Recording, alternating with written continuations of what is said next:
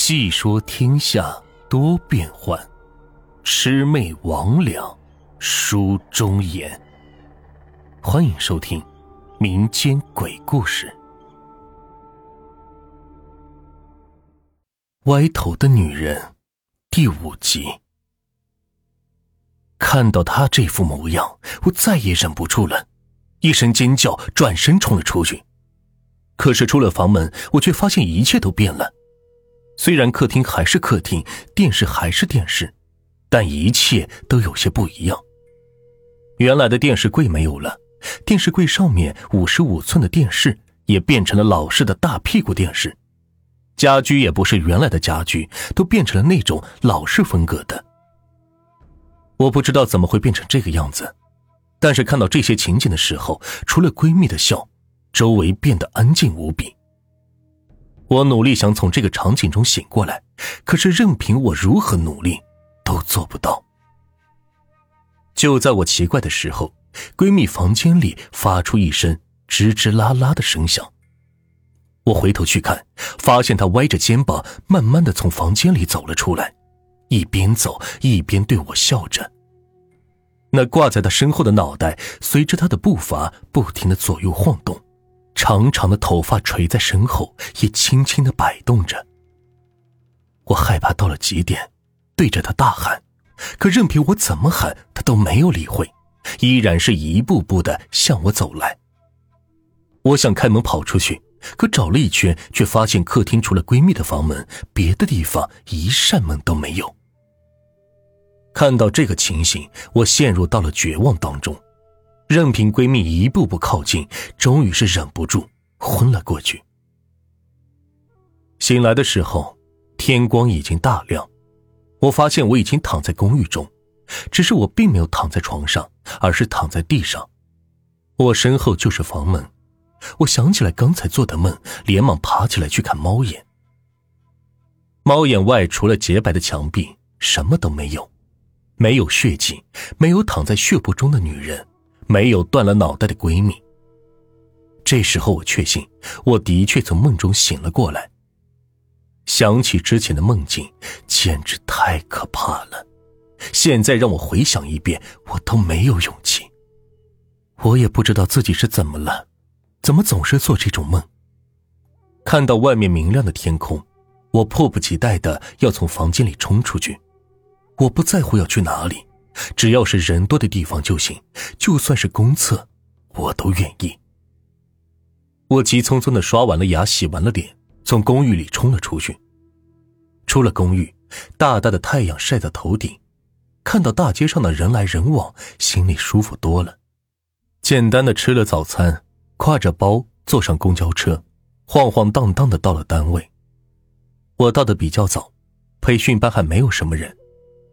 我当时在培训班负责的是初中生的美术教学工作。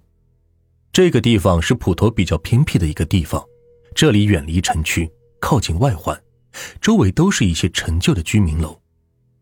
后面原本是一片厂区，后来厂区废弃，一直空在那里。培训班就把这些厂区租过来，简单的装修，改成了美术教室。上午一般是没有人，到了中午以后，学生来了。才会热闹一些。我到了之后，想起来昨晚的梦，心有余悸。正在教室里发呆，一个同事猛地推了我一下，差点把我是吓死过去。我责怪他，他还笑嘻嘻的不当回事。不过他看我生气，还是挺不好意思的，跟我道歉的时候还说我气色很差。这个男老师我很不喜欢，总觉得这个人很猥琐。而且很喜欢跟女老师开玩笑，还老是喜欢对女学生动手动脚。其他女老师都让我离这个人远一点，可能是因为我涉世未深，觉得这个人还不错。但后来发生的事情让我觉得自己很傻。听他这么说，我心里警觉了起来，跟他说了最近发生的事情。他听了之后，神秘兮兮的问我：“你觉得？”咱们学校有什么问题没有？我摇了摇头，说不知道。他轻轻的靠近我，小声的说道：“咱们学校死过人。”我被他的表情和语气说得浑身发冷，加上昨天夜里的梦，心情忽然变得很糟糕，一点都不想理他。可他还是喋喋不休的说个不停，什么学校夜里会有东西游荡，又或者是有人在学校过夜会被挤下床，又说午休的时候会感觉有东西趴在身上。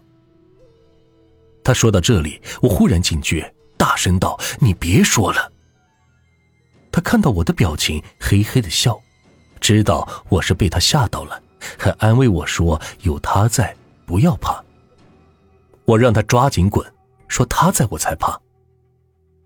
我知道他是吓唬我的，但他说的一件事情我是知道的，就是午休的时候会感觉有东西趴在身上，不过我感觉并不是趴在身上，而是其他的。我们学校不提供托管。所以同学们都是一放学就回家，我则因为家太远，下午就留在学校，叫个外卖或者去远一点的饭馆，简单的吃一顿就完事，然后就在教室里边睡一会儿。我们学校的教室因为是厂房改造的，所以基本上都是平房，但就在我们那个教室是有个二楼的，二楼那里有个小房间，里边有一张小床。